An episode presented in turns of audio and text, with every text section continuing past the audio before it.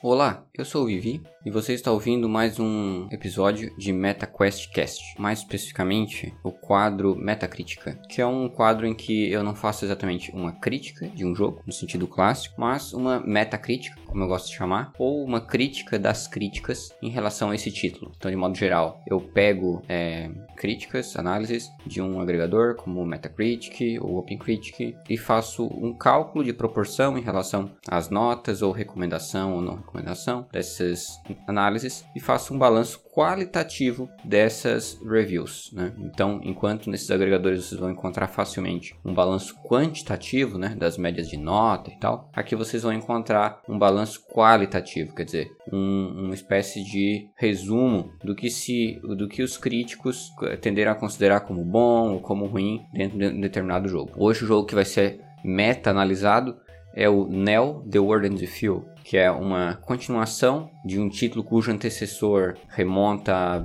à biblioteca do Nintendo DS, né, o The World and the Feel, publicado pela Square Enix há 14 anos atrás, e que voltou, depois de muitos anos de espera, é repaginado, tanto em questões visuais quanto em questões também de gameplay, principalmente como a gente vai ver aqui, mas tentando preservar o estilo, a estética principalmente do jogo uh, original lá de DS, que se tornou um, um clássico cult até em determinada época mas que depois também é, ganhou uma certa notoriedade, uma certa popularidade. Né? Ele já havia sido bem notabilizado criticamente, mas não foi tão popular à época. Mas depois de um tempo ele começou a ser mais acessível a outras plataformas, foi portado também para celular, ganhou uma versão para Switch também, versão Final Remix e mais recentemente também uma versão animada, que é uma opção aí para quem queira, para quem não, não tem acesso, né, ao jogo original de alguma forma ou prefira ver o anime, né, em vez de jogá-lo antes de partir para o Neo, é uma opção, né, tem essa versão de anime. Então vamos para aquele ritual padrão, né, de, daqui do Metacritic, que é sistematizar aqui quais são as análises que vão ser consideradas é, daqui para frente nessa meta-análise. Como vocês sabem, normalmente tem bastante coisa para falar, né, porque tem muita análise, muita coisa para ler, né, tem toda um, uma preparação para fazer esse tipo de quadro aqui. É, e basicamente, então, a gente pode, a gente tomou como base o OpenCritic dessa vez. É, normalmente a gente usa esse agregador, né, mas vez que outra a gente usa o Metacritic também. Mas aqui é, vamos ao OpenCritic por aquela razão clássica de que é um agregador que junta diferentes plataformas, né? Diferente do, OpenCritic, do, diferente do Metacritic, em que você tem uma nota para Switch, uma nota para PlayStation 4, uma nota para PC, enfim, das diferentes plataformas. No OpenCritic todas as plataformas são agregadas, né? Então a nota, a média, ela é uma média de todas as plataformas, né? Isso é interessante, acho que vai dar um balanço mais é, geral aqui do Neo The World and the Few que lançou para Switch, para PlayStation 4 justamente e para PC mais especificamente na Epic. É, ele ficou com o conceito Strong, que é um conceito é, de é, forte, né, um recomendado. Uh, não é um título, não é um máximo, né? Tem um conceito além disso, mas já é um conceito bom.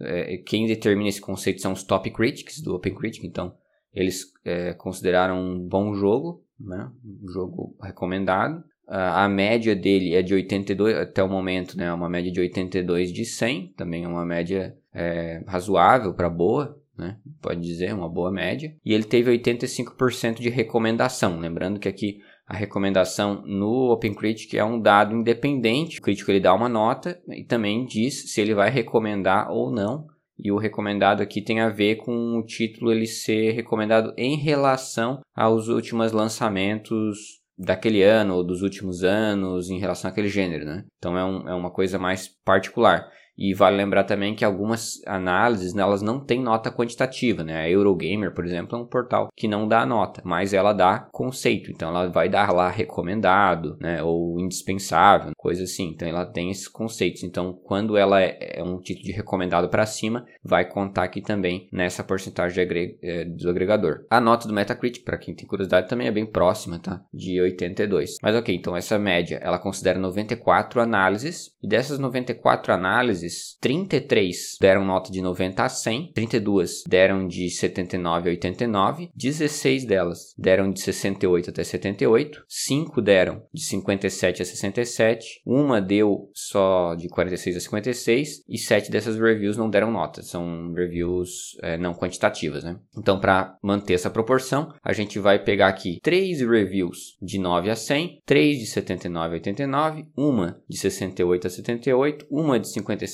a 67. Em tese era para a gente pegar uma também de 46 a 56, mas essa review, que é a única, né, que deu essa nota, é, uma nota desse nível, ela não está disponível. Aparentemente ocorreu algum problema lá no, no agregador, então está linkando para outra página. Mas é uma análise da Fintendo. É uma, um portal especializado em Nintendo finlandês. Ele deu 2 eh, estrelas e meia de 5. Foi a nota mais baixa, né? Infelizmente não está lá, não deu para consultar.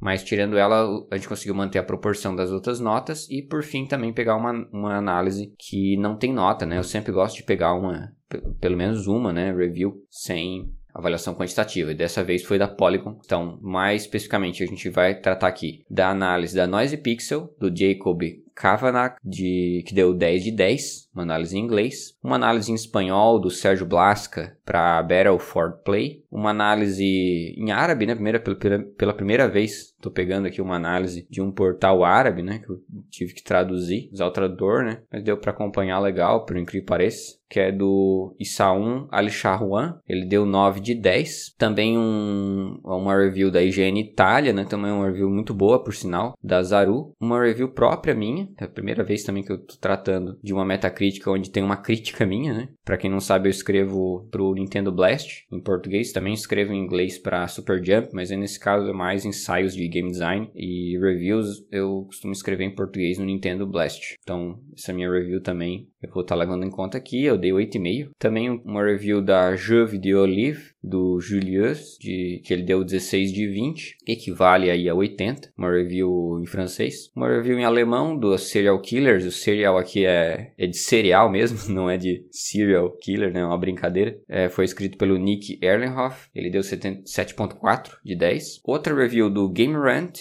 do Dalton Cooper, em inglês. Esse portal também já já trabalhei com ele em alguma, em alguma outra Metacritic recentemente. E por fim, né, como eu comentei, o da Polygon, que é da Kaylee Holtner.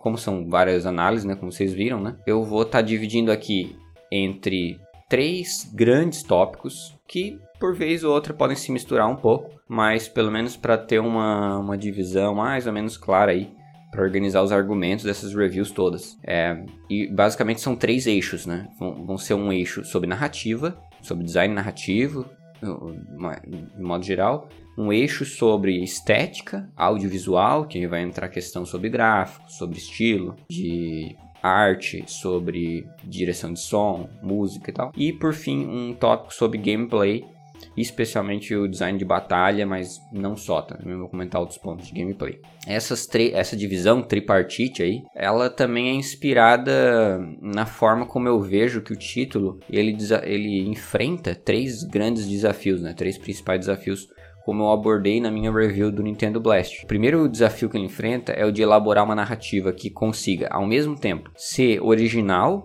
em termos de elenco e trama, né? Depois de tanto tempo, depois do título original de DS, mas ao mesmo tempo ele ser razoavelmente complexo e carismático no nível do primeiro The and the Feel e coerente com os acontecimentos cronologicamente precedentes a ele. O segundo desafio, que daí é de ordem estética, né? não é mais de ordem narrativa, é o de conseguir recriar e ampliar a trilha sonora e principalmente os gráficos e a ambientação do The the Field para uma experiência mais contemporânea, é, porque o título original, The the Field, ele era muito focado num, num, num, tipo de design inspirado na vida real, de uma parte da cidade de Tóquio, né? E refletia grande parte do estilo de rua, da época, da moda, dos mangás, da música que era ouvida, etc. Então esse tipo de design precisa ao mesmo tempo ser preservado, mas precisa ser atualizado porque muitos anos se passaram e aquela zona de toque, né, o território de Shibuya, ele também alterou e essas alterações seria legal também implementar nesse novo título, né? Então aqui é, há um desafio tanto de aprimoramento gráfico, uh, também pensado para 3D, como também do ponto de vista estilístico, né, para música e para arte. Então esse é o segundo desafio e por fim o terceiro desafio que eu acho que é o mais complicado deles é reimaginar o sistema de batalha de hack and slash, já que as mecânicas do título anterior foram originalmente projetadas para duas telas, o uso do touchscreen do DS, né, com auxílio da caneta do DS, e mecânicas essas que já sofreram mudanças consideráveis em suas adaptações para mobile e Switch, mas que ainda preservavam ali pelo menos o coração uh, desse sistema de combate hack and slash que era muito peculiar, né? Controlando dois personagens ao mesmo tempo e tal. Então, uh, reimaginar esse sistema não é uma tarefa fácil, tantos anos depois. Pensando agora para um console, não só o Switch, né, mas também para PC e PlayStation 4. Então, basicamente, são esses três desafios e a gente vai abordá-los nesses três eixos, né? A começar pela narrativa. Bom, narrativamente, o Neo The Ordens de Phil, ele é protagonizado por um novo personagem, não é mais o Neko, lá do primeiro The Ordens de Phil. Agora é o Urindo Kanadi, que é um jovem de Shibuya que passa seu tempo um amigo dele, o Tosai Furezawa, que também é chamado de Fret, e eles jogam coisas juntos, né? Aparentemente umas coisas com que envolvem Final Fantasy, mas com uma pegada meio Pokémon Go, algo assim. E também, além deles, também tem um amigo virtual que interage com eles, joga com eles e tal, e também vai ter um papel fundamental na trama. Mas a vida deles ali, ela é interrompida, né? Morrem ali em determinado momento no início e aí eles são jogados para uma dimensão paralela, onde ocorre uma espécie de, de jogo sobrenatural ali, de vida ou morte, né, que conhecido como Reaper's Game. É, esse Reaper's Game, ele envolve um, uma batalha de equipe, de pessoas que depois que vencem essas batalhas, eles podem eventualmente retomar a vida, né, uh, deles ou uh, ter algum outro desejo realizado enquanto que o perdedor ele vai ter a existência apagada. No caso, quem, quem ficar em último lugar, né, vai ter a existência apagada. Então, um diferencial é que agora essas equipes, diferente do que acontecia no The Order Field clássico, não são mais duplas, né? Mas agora são equipes maiores. E no caso aqui do Reaper's Game, então não, é apenas o Rindo e o Fret, mas também vão ter outros personagens, como por exemplo a Nagi, que é uma Otome, que também joga umas coisas de gacha e tal. E tem um, um, outro personagem que eu acho bem interessante, o Sho, o Sho Minamimoto. Ele tem um, um, ar um pouco misterioso, assim. Alguns dos críticos aí até comparou ele com a Organização 13, acho que por causa da Organização 13 do Kingdom Hearts, né? Por causa da vestimenta dele. Mas ele usa bastante termos matemáticos, assim, na... na... O Jacob Kavanagh até chamou ele de matemático, né? Não lembro de se no jogo chegou a explicitar isso mas ele usa vários termos interessantes que eu até quando joguei, eu, eu que trabalho também com área de, de lógica, né, na minha, no meu doutorado, eu percebi que ele usava alguns termos assim que eu ficava, puxa, ninguém vai entender isso aqui, né? É, silogismo, né? Alguns termos assim que ele usava que eu achei bem interessante, mas que pensei, pouca gente vai entender esses paralelos, essas brincadeiras que ele está fazendo aqui. Mas eu achei bem legal, um personagem bem, bem único, assim, bem carismático.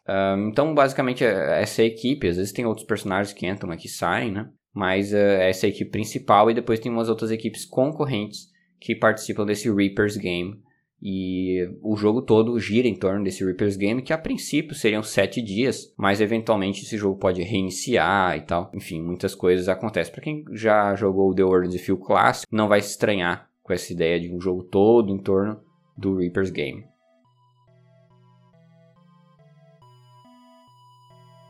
Bom, é, indo para as considerações do Jacob Kavanagh, lembrando que ele deu 10 de 10 para esse título, né? Ele elogiou, elogiou, bastante a narrativa, ele falou que, por exemplo, o ritmo da história não diminui, ele achou que ela tem um bom ritmo do começo ao fim, de uma forma consistente. Vocês vão ver que alguns uh, outros críticos discordaram um pouco disso, mas essa é a posição do Jacob. E, o Jacob ele, ele comentou que de início ele ficou um pouco receoso de como o Neo iria replicar a ideia de fazer uma, um elenco sólido e mais ao mesmo tempo com uma trama confusa e coesa, né?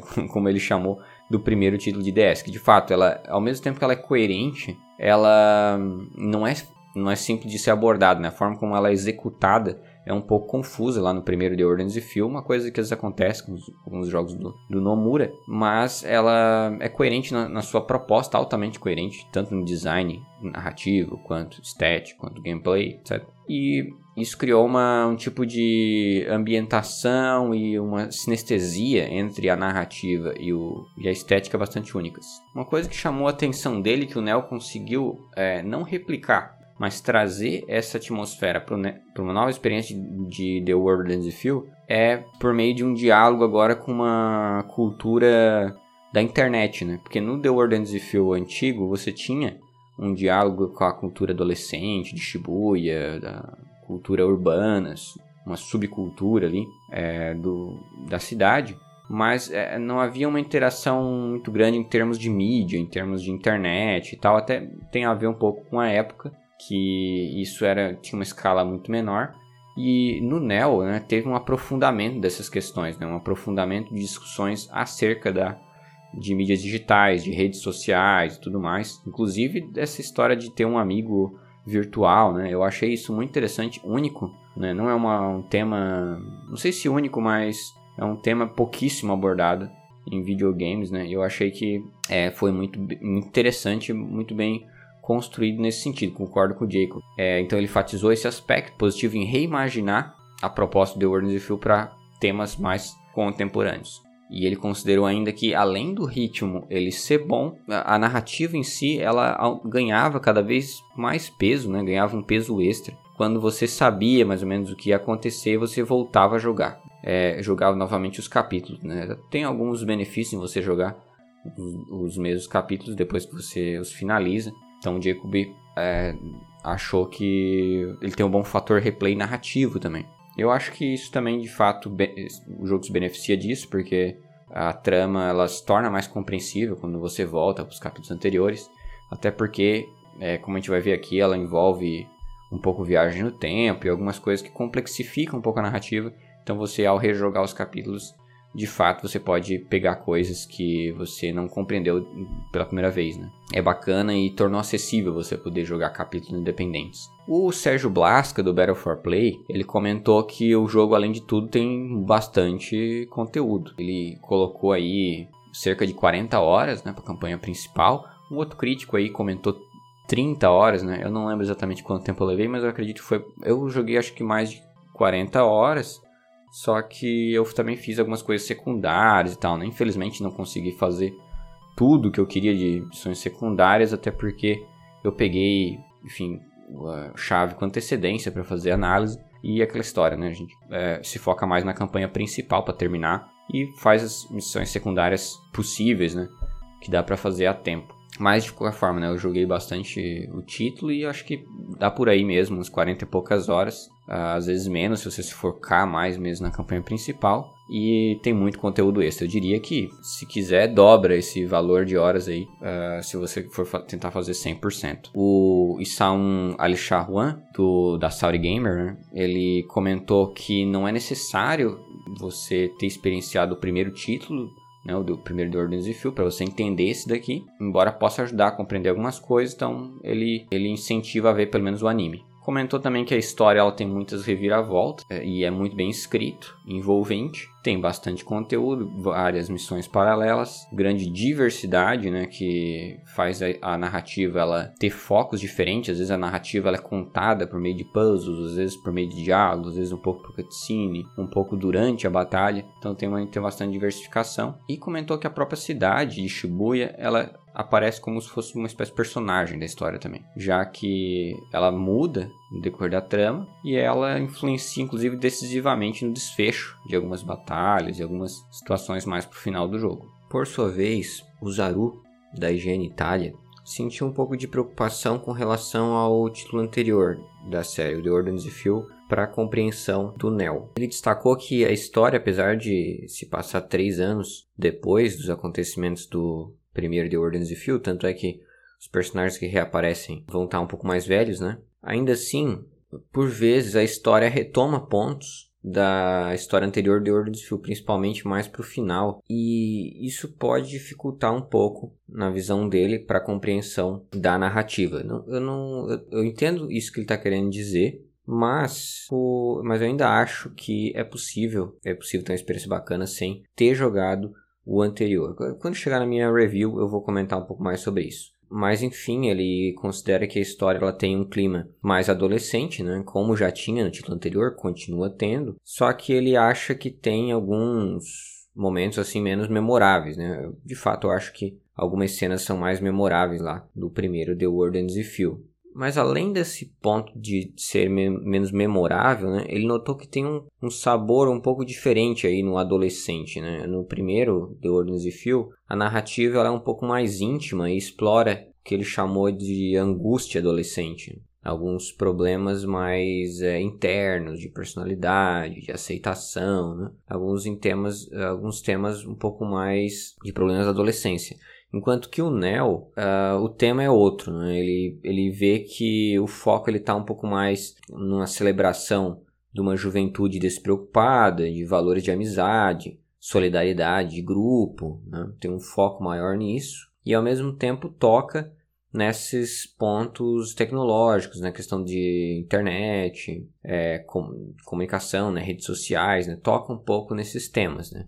Mas de toda forma, ele acha que tipo de abordagem, né, de uma celebração da juventude tal colocada dentro de um jogo de disputa, assim, né, para alguém morrer, né, que ele até comparou na, na, na review dele com o Dangaron. Não tem nada a ver, assim, a jogabilidade em si, né, mas é a temática, né, dá para entender porque ele tá fazendo essa comparação. O, o foco aqui, do ponto de vista do Zaru, é, o jogo ele poderia ter ousado um pouco mais em tocar em temas mais dramáticos da adolescência, né, ter um pouco mais de coragem, talvez, para abordar também temas um pouco mais delicados e mais complexos. Ele acha que a narrativa, ela não só do ponto de vista da execução, trouxe uma história mais mastigada, mais fácil de entender do que é o The Ordinary Feel antigo. Não acho que seja, já deixando claro, né? Não acho que seja necessariamente um ponto negativo, porque eh, em contraparte, o The Ordinary Feel primeiro ele era tão um pouco confuso. Mas dá para entender também o que ele está querendo dizer aqui, né? De fato, eles tiveram uma preocupação maior para que fosse um conteúdo mais acessível para,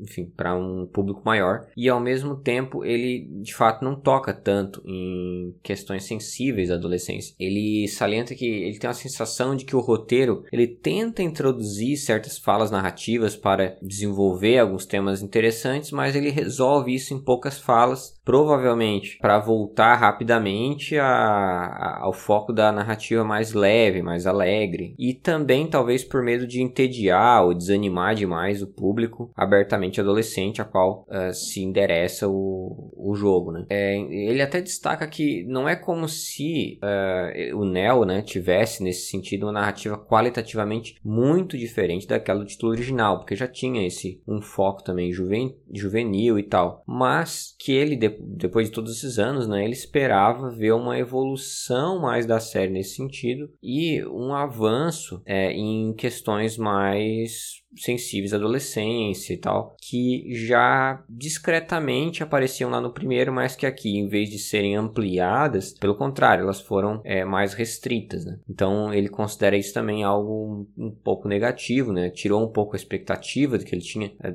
é, desse título, né? tendo ele jogado né? na época, ele jogou na época da adolescência, também aconteceu comigo, né? Quando, né? a primeira vez que eu joguei The Orders of Feel era muito mais novo, e muitos anos depois eu acho que também tem essa sensação né, de que a gente quer que a franquia cresça com a gente, né, mas nem sempre isso acontece. Eu acho que também tem essa quebra de expectativa. A gente que jogou um clássico lá na nossa adolescência, às vezes infância, e vê ele crescendo, às vezes a gente quer que ele cresça em maturidade, em questões, em coisas que a gente cresceu também, mas nem sempre é a proposta, né? Às vezes a proposta é mais de atualizar aquilo para um novo público adolescente, e eu acho que foi isso que o Nel se propôs, né? Eu até entendo que o, o Zaru coloca aqui, eu até não digo até que, não, que discordo, porque eu gostaria também de ver avanços nesse sentido, mas ao mesmo tempo eu acho que é aceitável, né? É, dentro da, dos limites da proposta do Nel, isso que ele fez. Ele fez uma, meu ver, uma boa adaptação para essa geração de adolescentes.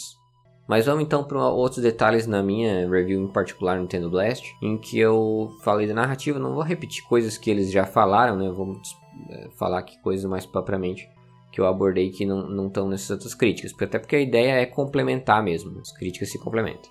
Bom, eu comentei, é, entre outras coisas, que coisas que diferente do The Order, The of Phil, o Neo ele trouxe algumas habilidades que não só diversificaram o gameplay, mas tiveram repercussão também no design narrativo. Então, por exemplo, uma coisa que eu achava muito interessante no primeiro The of Phil lá de DS é a possibilidade do Neko, do protagonista, de ler mentes, se conectar com os personagens, né? E isso era explorado na narrativa e na rotina do dia a dia para fazer certas missões e tal. Eu achei é, brilhante esse tipo de conceito na época. Agora, no Neo, além de ter essas, esse tipo de habilidade, tem outras, né? Você pode, é, por exemplo, voltar no tempo, viajar no tempo, você pode você pode mexer com os pensamentos dos personagens de uma maneira mais dinâmica, fazê-los se lembrar de alguma coisa, implantar alguma memória, decodificar alguma coisa no pensamento deles. Então tem ali, dependendo do personagem, tem uma habilidade diferente e isso é explorado na narrativa, principalmente a viagem no tempo. Então achei isso positivo porque isso torna um design narrativo um pouco mais versátil, né? A história fica mais sinuosa, intricada até que a do primeiro The Order of Phil. Contudo, eu ainda achei elas subutilizadas. Então, embora tenha essas habilidades, né, principalmente a viagem no tempo, eu achei que ela foi utilizada de uma maneira muito linear. Ah, o modo como você pode viajar no tempo é muito limitado. Você tem horas específicas no script do jogo para você viajar no tempo. Uh, você pode só viajar para certas horas específicas, minutos específicos e para certos locais específicos naquela hora. Então fica uma coisa tão amarrada, tão planejada, passo a passo, quando vai usar o viagem no tempo e para onde, etc. Que uh, você perde a liberdade para operar com essa mecânica, né? Então o jogo ele tira de você a liberdade para usar essa mecânica para resolver puzzles e explorar mesmo de uma maneira mais orgânica, né? Eu achei isso problemático. De fato, além de subutilizado, né? Claramente subutilizada a mecânica, perdeu um potencial enorme, ao meu ver, porque ela perdeu a, possibilidade de tornar mais lúdico e variável essa, essa narrativa, né? Isso algo parecido é comentado em outra review, né, que a gente vai ver mais pra frente, mas isso é uma coisa que eu destaquei também na minha review do Blast. E por fim, eu diria que as reviravoltas que acontecem no Neo e no The Order Field, é, às vezes um pouco mirabolantes, né? Isso é um estilo comum das séries, às vezes tem um pouco de exagero aí, mas é, são surpreendentes, são bem emotivas, são bem escritas e tem algumas reflexões interessantes, né? Eu acho que, embora não seja tão profundo quanto o Zaru da IGN Itália esperava, mas eu acredito que tem algumas reflexões interessantes sim.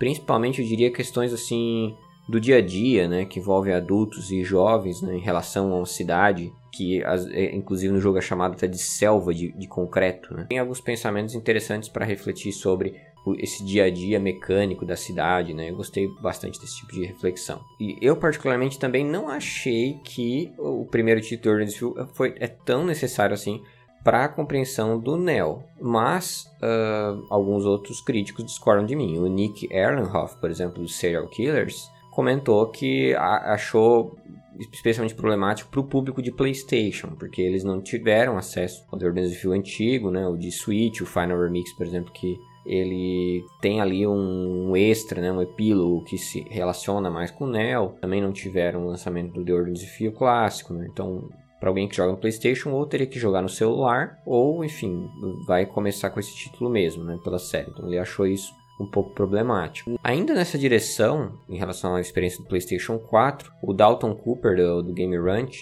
ele comentou que a a parte, o fato da história ser um pouco entediante aos olhos dele, por ela se passar muito com textos, né? Uh, quase toda ela, apesar de que às vezes tem dublagem, mas quase toda ela é por texto. Você tem quadradinhos assim por texto uh, espalhados, como se fosse um mangá, né? Essa é a ideia mesmo, é né? fazer um, uma estilística de mangá.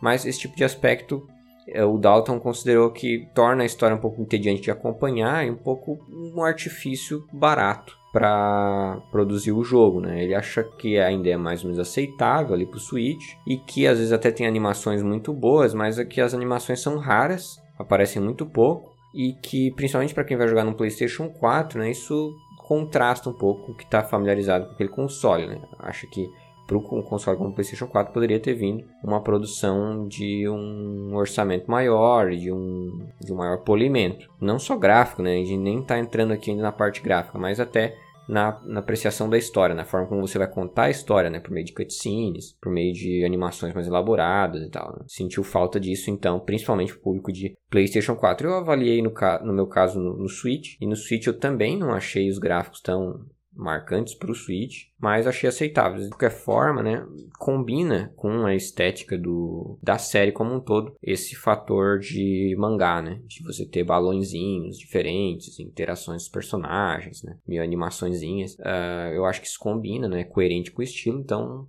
para mim isso não é um problema de modo algum, mas compreendo também. Essa questão do, da, da história entediante tem um fator extra, pelo menos umas 10 horas do jogo aí são necessárias para que a história começasse a ficar mais empolgante aos olhos dele dele, né? Isso acontece porque nas primeiras horas não só tem muito diálogo, assim, sem dublagem, sem nada, e, dessa forma que ele reclamou, mas também porque elas carecem de momentos mais emotivos ou de senso de urgência, né? É, isso é verdade. Eu, aparentemente, no começo do jogo você tem uma jogabilidade mais, mais casual, né? Uma história mais casual que de repente começa a dar um senso de urgência, algumas coisas graves começam a acontecer, né? É, não sei se isso é tão problemático, porque eu também não vejo como uma necessidade que o jogo tenha um senso de urgência toda hora mas de fato ele é menos dinâmico no começo do jogo, né? Depois de um certo período que começa a ter, não, a gente precisa salvar a cidade, precisa ir atrás de não sei o que, precisa descobrir não sei o que, então dá um senso de urgência, um senso de necessidade de ir adiante mais, é, mais dinâmico, né? Mais pujante para a história. Então ele também viu isso como um ponto negativo, né? Achou que essas primeiras horas aí, que é um tempo considerável, pode se sentir um pouco motivado para continuar na narrativa. A Kaylee Hockner da Polygon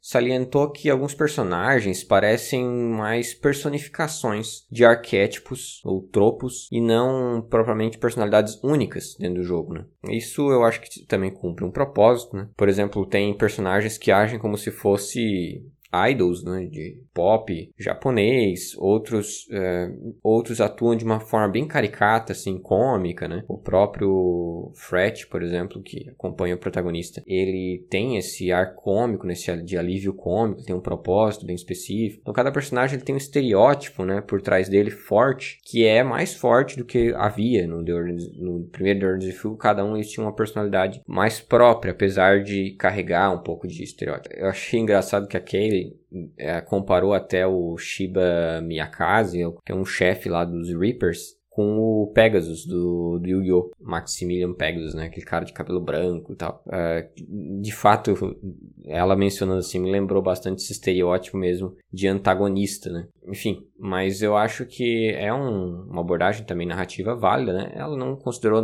propriamente como um ponto negativo, mas só destacou como uma, uma diferença de foco narrativo, né? Enquanto o The Ordinance of Few é mais personalista, o Neo The Ordinance of Few ele é o mais arquetípico, né? Ele tem uma narrativa mais arquetípica. Bom, de qualquer forma, uh, ela salientou também que o, a importância do The Ordinance of Few em alguns momentos é, é, é crucial também aqui no Neo. Quando eu escrevi a minha review, eu não, como eu já falei, né? Eu não defendi isso, né? Eu defendi que você pode ter uma experiência bacana só com o Neo, mas os argumentos dela até que são bons, assim. Vou dizer que é, eu fiquei um pouco receoso, porque de fato parece que alguns momentos da trama do Neo se requer que o jogador tenha jogado o anterior, não necessariamente para ter entendido mas para ter o efeito que se deseja. Né? Então, principalmente mais pro final, né? Quando os outros personagens também da trama do The Orders of Few antigo começam a aparecer, começa a dar umas pinceladas em acontecimentos passados e tal. Parece que o jogo tá, de vez em quando, dá um, uma cutucada ali naquele jogador que já jogou o, o antigo, né? Então, o Neo, ele tá tentando agradar tanto o público novo quanto o público antigo, só que nesse caminho, ele às vezes não parece... Ele ele parece que não sabe exatamente o que ele quer. Se ele quer fazer algo completamente independente ou não. Por vezes parece que ele não quer abandonar a história lá do The Orders quer se conectar com ela e com os jogadores mais hardcore, né? Mas por outras vezes, é, principalmente no começo do jogo, por exemplo, parece que não,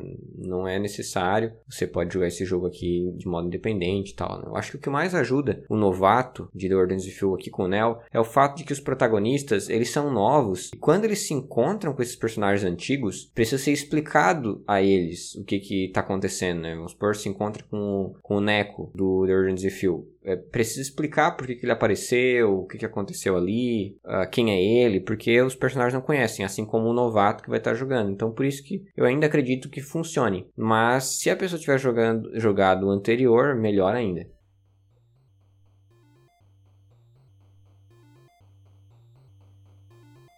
Enfim, então agora a gente pode ir para a parte estética, né? a parte é, estética audiovisual do jogo. O Jacob Kavanagh da Noise Pixel deu muitos elogios para o jogo em relação à sua forma como foi traduzida em 3D. Né? Ele, ele gostou muito dos ângulos em que foram construídos os edifícios, são ângulos irregulares tal. É, até o Isaun Alish Arwan da Sound Gamer, ele comentou até em, em diálogo né, com, com, essa afirmação que os prédios eles às vezes parece que estão dançando com o personagem, porque quando você vai se aproximando e aquele ângulo, né, distorcido, ele começa a se arrefecer. Você tem uma sensação assim de, de vivacidade daquela cidade, né, uma cidade viva. E aqueles ângulos todos eles dão traços únicos para aquelas ruas. Você consegue perceber claramente que rua é aquela, é, qual é, distrito é aquele lá, porque eles têm alguns ângulos muito específicos. Então não é simplesmente um monte de prédio reto assim e não vê muita distinção, né? Isso é muito interessante, né? Ele deu uma estilística própria para cada rua de cada localidade do bairro, né? E dando uma personalidade própria. Eu acho que isso ficou bem bacana também em 3D, como esses autores salientaram. O Zaru da IGN Itália comentou até que é uma espécie de representação reduzida tridimensional de Shibuya, só que estilizada de forma a capturar o espírito desses lugares mais específicos, né? Ele destacou também a forma como eles foram bem detalhistas, né? Com alguns pontos de, de Shibuya, por exemplo, da, da estátua do cachorro também tem logo no primeiro cenário do jogo, o Shopping 190, aqui no jogo denominado 104, aquele longo calçadão de Takeshita, que também foi reimaginado ali para o jogo. Tem, tem várias localidades bem interessantes que foram desenhadas, deu para ver que eles tiveram bastante cuidado para adaptar isso, né? O Zaru ele até comparou comparou com o Persona 5. Tiveram algumas reviews que fizeram comparações com o Persona 5. Eu não acho de todo infundadas, porque de fato é um jogo da mesma geração que tem uma proposta semelhante para adaptar é, construções do mundo real, como Tóquio, assim, para dentro do jogo. Mas é, é importante lembrar que já o The Order Feel antigo, né, tinha essa preocupação de adaptar esses lugares, inclusive vários desses mesmos lugares, né, inclusive a estátua do cachorro, tudo mais. Então, é, não é que foi aqui uma cópia, né, do Persona 5, na verdade foi um aprimoramento do que já se fazia no The Order Feel antigo de DS. Mas é, é compreensível que se compare em quesito de execução o, o conceito de adaptação do, da cidade de Tóquio para gráficos em 3D e tal, né? Então é compreensível esse tipo de comparação, mas é importante lembrar que tem seus limites, né? São estilos diferentes artísticos, né? O Dorn de Phil ele tem um estilo bem mais cartunesco e se permite esse tipo de liberdade para angulação dos edifícios, etc. Persona 5 não é assim. E, enfim, também já tem uma tradição, né, do Ordens of Field de fazer esse tipo de adaptação. De qualquer forma, o Zaru ele destacou principalmente a combinação audiovisual, principalmente para o Switch, para passar esse estilo único de Shibuya. Não foi feito simplesmente pelas artes, mas também pelos personagens, né, desenhado pelo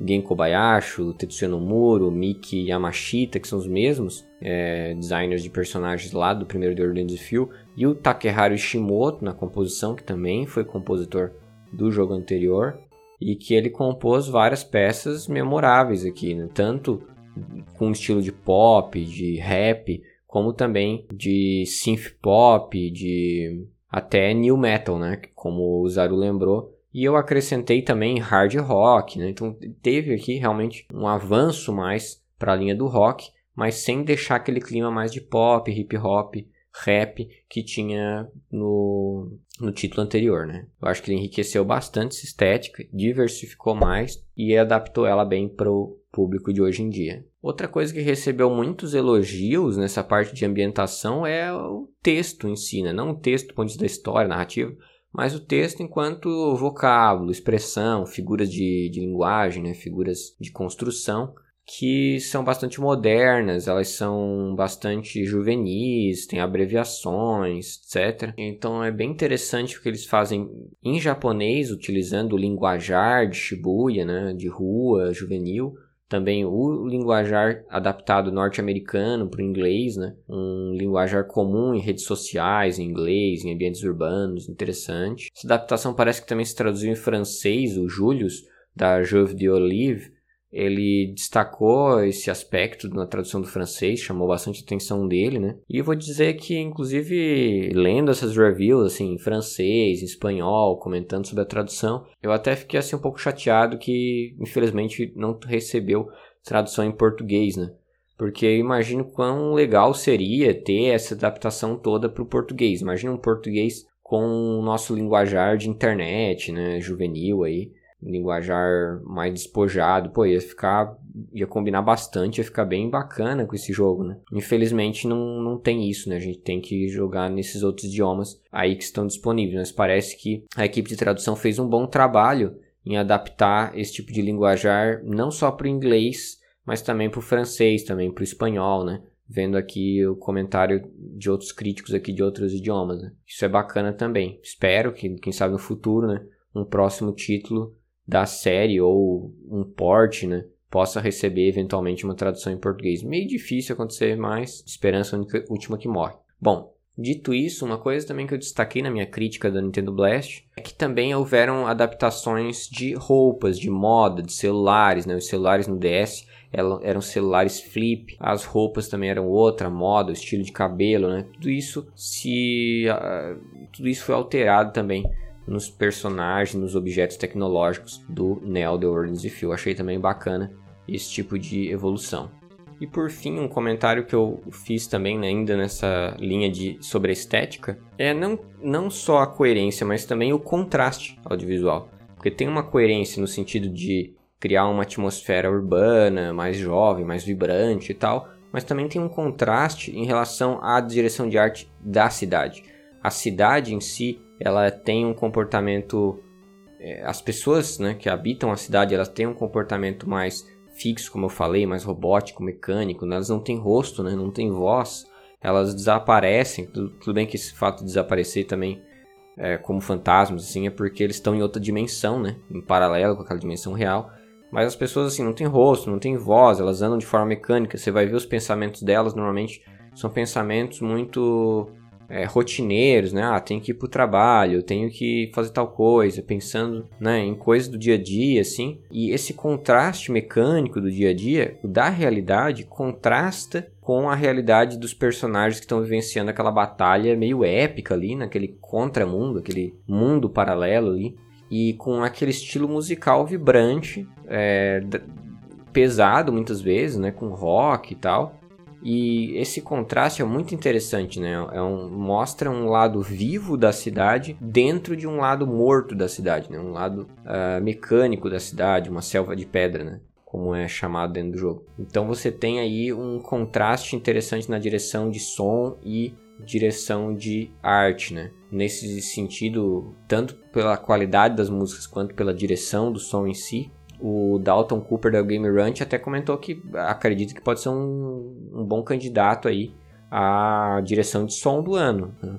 A gente tá chegando aí já no final do ano, né? Vamos ver os nomeados a essa categoria nessa semana, próxima. Vamos ver se eles vão, se o Neo The Full vai estar tá aí entre os nomeados, mas de fato, eu acho que ele até onde eu vi esse ano, né, é um dos títulos que merece pelo menos ser indicado a categorias como design de áudio e até trilha sonora o Nick do Serial Killers, ele comentou também, voltou a comentar sobre aquela questão de que a arte ela não é tão bonita quanto poderia ser, principalmente no PlayStation 4 e tudo mais, né? E mas ao mesmo tempo ele elogiou o estilo artístico. De fato, eu acho que o estilo artístico, ele é uma coisa que compensa, porque assim, não é um gráfico muito detalhado, não tem, não é muito dinâmico, em animação, etc, isso é verdade, mas o fato de ele ter um estilo muito próprio, uma personalidade muito própria, né, de mangá, e de rua e tudo mais, e ser muito coerente, isso meio que mascara, neutraliza um pouco, digamos, esses gráficos que o Nick chama de desatualizados. Não sei se são desatualizados, mas enfim,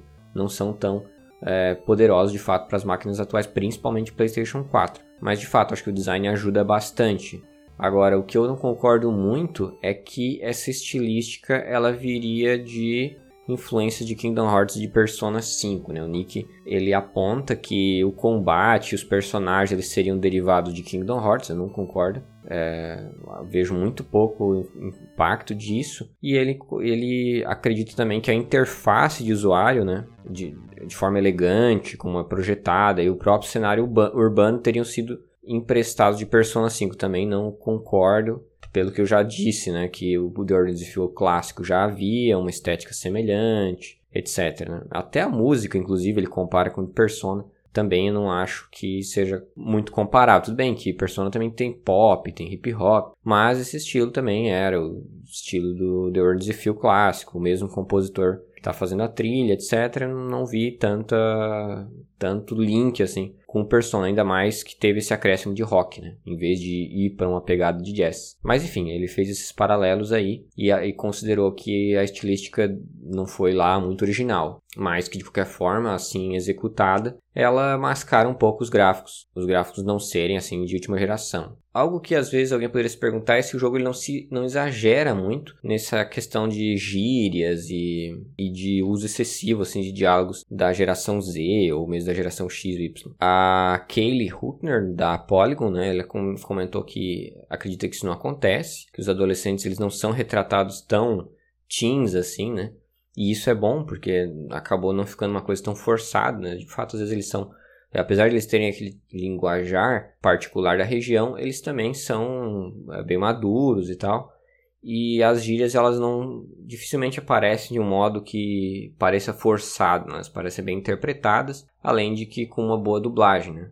Então ela acha também que é, cada personagem né, tem muito a dizer na história, torna a história progressivamente mais complexa. Protagonistas, antagonistas, os deuteragonistas, né? Para quem não sabe, os deuteragonistas são personagens secundários, né? Como a gente chamaria, que estão quase dentro da escrita de cenário, né? Fazem parte da ambientação da história. Bom, então acho que dá pra gente ir então para a parte de gameplay. O gameplay, acho que antes de a gente abordar as, os olhares críticos sobre o assunto, convém falar de modo geral aqui os elementos em si do, da jogabilidade. Por exemplo, para você começar uma batalha em The Order, em The Order Field, seja no clássico, seja no Neo, você tem que usar uma espécie de scan que é uma habilidade que permite ver onde seus inimigos estão navegando, os ruídos, né, os noises estão navegando ali de forma invisível, né, no mundo real e, e no pensamento das pessoas. Então você pode usar esse scan para escanear esses, esses inimigos e você ir lá e se juntar a uma batalha. Você pode começar uma batalha com um ou com mais inimigos. Você pode ir acumulando eles, né, no que aquele da Polygon chamou de Multi-Reduction Battles, é uma, uma, possibilidade de você ir aglomerando 3, 4, 5, 6 inimigos e depois começar uma batalha só com, com várias rodadas, né? vários enxames de inimigos. É, isso traz vantagens, porque quando você acumula mais, você pode ganhar mais experiência, pode melhorar o teu drop de itens, etc. E a batalha em si, ela acontece tanto com habilidades específicas, cada personagem pode ter uma habilidade para usar, cada qual atribuída a um botão no, no, controle. Então, você pode usar o X como habilidade do Ring, você pode usar um, um dos botões de gatilho para uma habilidade do Fret, outro botão para o Show e assim por diante. Você vai atribuindo a cada personagem da sua party, que pode ser 3, 4, 5, 6 personagens, cada um deles uma habilidade com um botão. Então você pode ir utilizando várias habilidades ao mesmo tempo, inclusive apertando mais de um botão ao mesmo tempo e em padrões diferentes, né? Isso é curioso. Então você pode apertar, por exemplo, para uma habilidade você pode ficar segurando um poder, para outra habilidade você tem que ficar clicando várias vezes o botão, para outra habilidade você tem que clicar em um certo ritmo. Então, é, isso vai exigir, principalmente no começo, um certo nível de coordenação motora, mas depois com o tempo você vai acabar se acostumando com isso. As suas habilidades de cada personagem variam conforme o pin que ele está usando, que são os broches, né, que ele que ele usa. Cada broche dá uma habilidade especial para ele que pode ser upada. E tem muitos broches, são mais de 200 broches desses. Você pode também fusionar esses, esses, esses skills, né? Você pode criar, usar um... Você tem uma barrinha, né? Que é a barrinha de Grove. Que ela pode crescer conforme a batalha está andando. E aí você pode depois usar habilidades é, fundidas para atacar os inimigos todos de uma vez só de um lugar seguro. Então a tem um gameplay até bem complexo e bem dinâmico, muito dinâmico, de hack and slash com botões é, de atribuição de habilidades independentes para cada personagem. Além dessas habilidades é, poderem ser upadas e tal, é bom lembrar que os personagens podem usar equipamentos, né? assim como RPGs em geral. Dá para você comprar equipamentos especiais para melhorar os atributos deles, ou mesmo comer alguma coisa. Né? Isso também é uma mecânica que já tinha né, do Ordem de Fio antigo. Pode ir em restaurantes, comer determinados itens que podem aumentar a vida máxima do teu, dos personagens, né? coisas assim, que também podem ajudar no desempenho em batalha. O Jacob Kavanagh da Noise Pixel comentou que o jogo ele tem um sistema bastante rápido e dinâmico e o que o sistema ele incentiva a espera para o momento certo para atacar os inimigos e em seguida fazer uma sequência né, de ataques em combo em equipe. E em paralelo, o jogo ele oferece várias side quests que envolvem uma rede social que você tem dentro do jogo para você contatar diferentes personagens, serve como um glossário de personagens essa rede social e ao mesmo tempo um núcleo para você navegar em side quests específicos onde você pode conversar com personagens em diferentes localidades da cidade para missões de tanto combate, né, como também de puzzles, né? Isso então diversifica o gameplay. Você tem aqueles momentos de combate é, naquele sistema como eu mencionei e você tem é, momentos de exploração dessas side quests na cidade, né? Então tem mais ou menos essas duas dinâmicas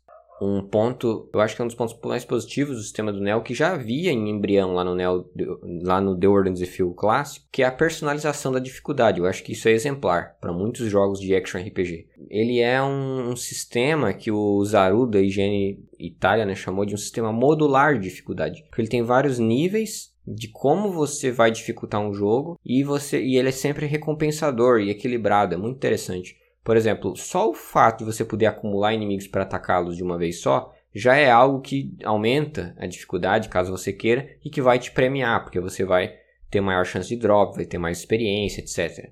Outra coisa interessante no game design dele é que você pode alterar lá a dificuldade mesmo no menu, né? Botar fácil, médio, difícil, etc. A qualquer momento, abrindo o menu, você pode fazer isso. E quando você engaja em batalhas nessas diferentes dificuldades, você também tem chance de drop diferentes, né? Para quem jogou o clássico vai ver que esses elementos já estão lá, mas aqui no Neo então eles são reaproveitados e são ampliados, né? Muito bem feito aqui a personalização da dificuldade do Neo The Orange Field. Apesar disso, eu concordo com o Isaun Ali Shahuan de que há repetições no, nesse gameplay nos dois pontos de vista, tanto do ponto de vista das batalhas quanto do ponto de vista das missões, principalmente né, das missões secundárias, side quests. E várias delas não só tem uma premissa semelhante para você ir buscar um determinado item, descobrir um determinado local da cidade, onde é que fica um grafite, onde é que fica um determinado é, ideia, né? Você fazer a pessoa lembrar de um negócio. Então, ela tem umas premissas semelhantes que joam um pouco, mas além disso, né, as localidades elas costumam ser arbitrariamente é, fechadas, né, localidades na, na, cidade, e às vezes fazem você circular muitas vezes, constantemente no mundo, nos mesmos locais de um modo repetitivo. Além disso, vale lembrar que apesar da dificuldade ser bem escalonada, ainda assim há alguns picos de dificuldade aí em algumas missões paralelas e até em chefes, né, alguns chefes principais, quem jogou o jogo vai lembrar aqui que tem alguns chefes que tem picos de dificuldade assim abruptos. Ficou desequilibrado, desbalanceado aí a, a dificuldade de alguns chefes. Agora eu gostaria de comentar um pouco mais esses elementos de, de gameplay do ponto de vista da minha análise lá, lá do Nintendo Blast. Esse foi o ponto que eu mais uh, analisei, mais detalhei na minha review, que me chamou mais atenção. E tiveram alguns pontos que outros uh, críticos não salientaram. Então, por exemplo, eu comentei que é, como eu falei, né, desses três desafios aí que o jogo se propunha, esse talvez era aquele mais complicado, porque você tinha que adaptar um, um tipo de jogo que funciona num sistema bem mais diferente, não, não, é mais com uma tela de toque necessariamente e tal. E os diretores eu acho que se empenharam, dá pra ver que eles se empenharam bastante nisso, né? O, tanto o diretor, né, o Tatsuya Kando, que foi diretor do primeiro The Order Feel, como também o Hiroyuki Ito, que também teve envolvido aí com o projeto e esse, como é bem conhecido, é um crânio assim dos designs de batalha em RPGs. Ele criou o ATB, na série Final Fantasy. É, criou o Job System lá da série Final Fantasy também, que é usado em vários, né? No FF3, 5, no Final Fantasy Tactics. É, ele trabalhou também no sistema do Final Fantasy XII, que é o único. Então criou muita coisa, assim, sistema de batalha. Ele é um cara brilhante. E aqui ele ajudou bastante também a tentar achar um, uma solução para esse problema do Neo The Order of Field. Ele teria que capturar o espírito do que havia no The Order of Field antigo, né? E o Tatsuya Kano estava lá para garantir isso.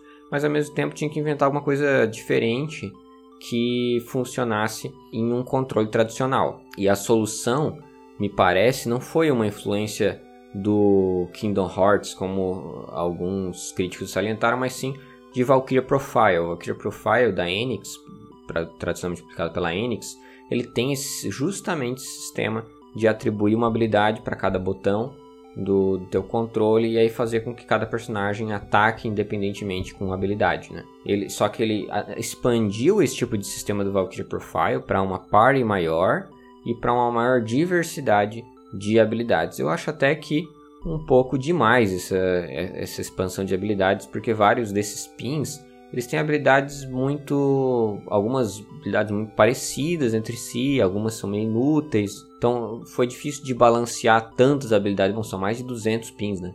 Então são muitas habilidades, não me parece que foram bem calibradas. Uh, muitas ficaram sendo inúteis, assim, mas uh, é interessante que eles, de qualquer forma, tentaram expandir e aprimorar essa, esse tipo de mecanismo do Valkyrie Profile. Outra coisa que foi subutilizada foram as fraquezas dos inimigos. De fato, eh, os inimigos eles têm algumas fraquezas específicas, por exemplo, alguns é possível serem envenenados, alguns eles têm fraqueza a gelo, outros a fogo. Tem alguns que são encoraçados, você precisa dar um jeito de é, neutralizar a defesa deles para depois poder causar dano. Então tem algumas fraquezas, mas não me parece que elas foram bem exploradas e na maioria das vezes o jogo ele simplesmente tende ao caos. À medida que você vai avançando no jogo, e vai aumentando a sua party, né? De 2 para 3, para 4, para 5, para 6 personagens, vai se tornando cada vez mais caótico. Cada, daqui a pouco você se pega simplesmente apertando em vários botões ao mesmo tempo, fazendo as habilidades que tem ali, e é isso, e vendo um, um show de fogos de artifício na tela. Basicamente isso que acontece uh, progressivamente no jogo. Né, acaba deixando pouco espaço aí pro, pro lado estratégico, né? Então eu acho que isso faltou um pouco. O jogo ele se tornou muito dinâmico, até mais que o Durant Fio antigo, que era em duplas, mas ao mesmo tempo ele perdeu um pouco em quesito de estratégia e subutilizou essa questão das fraquezas dos inimigos, né? Então eu enfatizei um pouco isso também na minha review. Ah, também nessa direção, né, o Julian comentou que é uma pena que o jogo ele tenha um tanto de falta de legibilidade, de lisibilité, como ele, como ele chama, que é a possibilidade de você saber exatamente o que está acontecendo na tela. Porque você, como eu falei, né, tem um espetáculo de fogos de artifício acontecendo e a todo momento você tem que ficar se concentrando nos combos que você pode fazer no seu controle, nos botões, e aí você não consegue saber exatamente quem está que tá sendo atacado, o que que tá atacando o quê, Uh, enfim, fica uma coisa muito caótica, assim, confusa, e isso perde um pouco até a, o, a administração da sua party, né?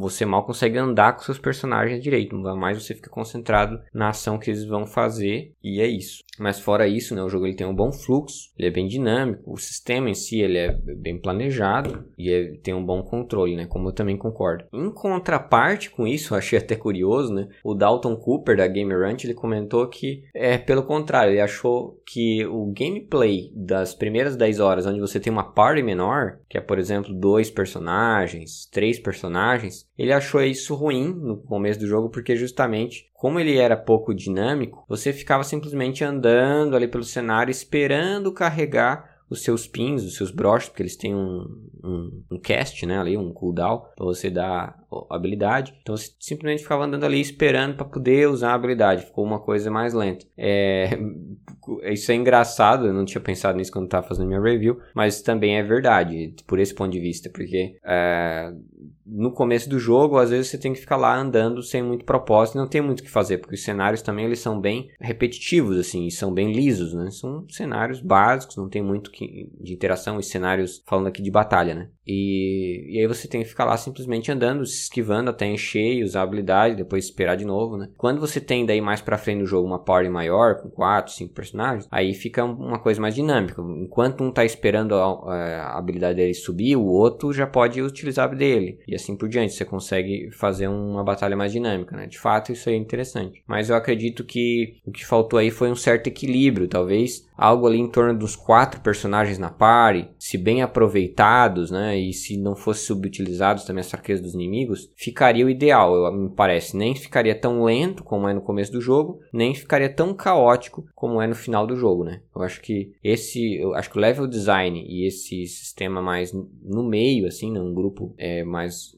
contido de personagens seria uma solução. Bom, então é isso. Conclusivamente, eu diria que o Neo The Ordinance Field, ele é um bom sucessor do The Ordinance Field, pensando, eu tô pensando aqui não só na minha review, né, mas também dos outros críticos, né? Minha ideia aqui não é simplesmente fazer uma transposição da minha crítica, mas de fazer uma crítica da minha crítica também, né? E das demais críticas e tentar fazer um balanço geral é, sobre o que a gente pode pensar no, sobre o jogo. E eu acho que é, dentro desse balanço, né, eu diria que o jogo ele entraria aqui como dois foguinhos na minha avaliação, né? Que é o Fira, como eu chamo, que é aquele jogo que é recomendado, mas ele tem algumas ressalvas, tem algumas coisas substanciais assim que poderiam ser melhoradas, que se esperaria de melhor nele. Eu diria que nos três âmbitos, do ponto de vista narrativo, ele, eu acho que foi até bem competente dos três âmbitos, eu acho que é onde ele sofreu menos críticas, mas ainda assim ele poderia ter um design narrativo que aproveitasse melhor as habilidades do personagem, não fosse tão linear, talvez na questão de viagem no tempo, tão restrita, tivesse uma exploração um pouco mais livre né, na cidade. A exploração na cidade do Neo é muito semelhante do The Ordinance Field. Você basicamente anda, escaneia, vai atrás dos personagens, vai em restaurante, compra roupas, tudo isso já dá para fazer no The Ordinance Field. Então parece que o design na exploração não foi assim tão aprimorado, embora o gráfico em 3D tenha ficado mais bacana. E indo para essa questão dos gráficos, a parte estética também poderia ter sido melhorada, né? Embora o gráfico esteja muito estiloso e tenha uma boa coerência de design, até eu diria um dos jogos mais coerentes né, dos últimos anos, ainda assim esse gráfico poderia ter sido mais detalhado, poderia ser mais bonito, né? Mesmo para o Switch já poderia ser, né? E para as outras plataformas em que ele saiu também, né? Poderia ser um, um, um gráfico melhor. Também até com mais dublagem, né? Poderia ter, ter sido feito um trabalho, enfim, uh, um pouco mais oneroso aqui, talvez fosse resultar em um trabalho mais rico.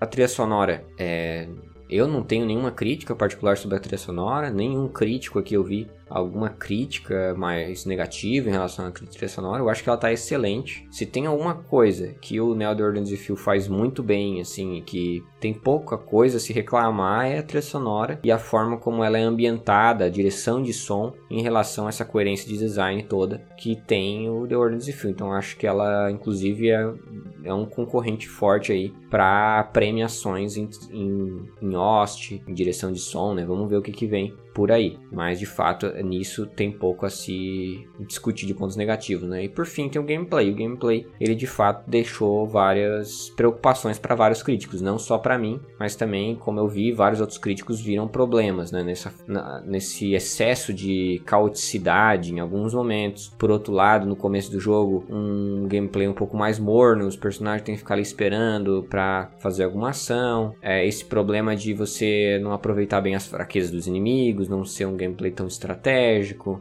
Enfim, uh, tem alguns problemas aí que poderiam ser contornados e poderiam ser melhorados no Neo The Ordinance Field. Mas, enfim, então essa foi a minha meta crítica. Eu diria que ele é um título, para além do fato de ele ser dois foguinhos, eu diria que ele é um título altamente recomendável para quem jogou o título anterior, o primeiro The Ordinance Field. Eu acredito que ele vai gostar talvez tanto quanto, ou pode até ser que ele goste mais do anterior, mas ainda assim ele vai apreciar esse título dificilmente. Eu veria razão para ele não gostar. É um título muito bom também e consistente com tudo aquilo que o anterior fazia. Ele também é um título recomendável para quem gosta de é, cultura japonesa, gosto de JRPGs assim que enfatiza essa, essa cultura japonesa, urbana, né? Traz algumas coisas bem únicas, né? Temas únicos na narrativa, tratando sobre redes sociais e tal, sobre a cidade, e tem uma ambientação única, então para quem gosta desse tipo de coisa, desse tipo de cultura, né? Desse tipo de subcultura japonesa, é fundamental também essa recomendação. E eu acho que também, por fim, é uma recomendação fácil para quem gosta de action RPG mais é, dinâmico, né? Para quem gosta daquele action RPG mais lento, mais cadenciado, tipo um Dark Souls, algo assim, certamente é, pode passar longe desse tipo de gameplay. Mas para quem gosta de hack and slashes mais dinâmicos, mesmo um Kingdom Hearts que não tem tanto a ver com esse gameplay, mas ele é um, um hack and slash assim mais dinâmico, né? Uh, é, para quem gosta de coisas assim, eu acho que ela é uma boa pedida sim. Você vai ter um action RPG que ele não é tão sofisticado, eu diria, em questão de estratégia e tal. Mas ele é um action RPG bem funcional, bem dinâmico e divertido e que provavelmente vai agradar também fãs de action JRPG. Então essas são as minhas recomendações. Espero que vocês tenham gostado dessa metacrítica. É um jogo que eu particularmente gosto muito. É, foi para mim um privilégio também ter feito essa análise, né? Eu gosto muito de quando faço essas análises de jogos que eu já joguei no passado, né? Algum como adolescente e tal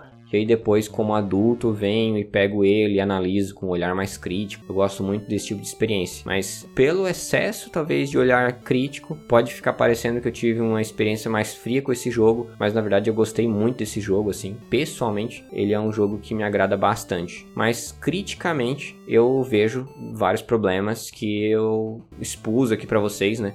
Junto com, com outros olhares críticos a respeito, né? Então, é, espero que tenha ajudado aí para recomendações e também para pensar criticamente o resultado final do que esse jogo tem a entregar.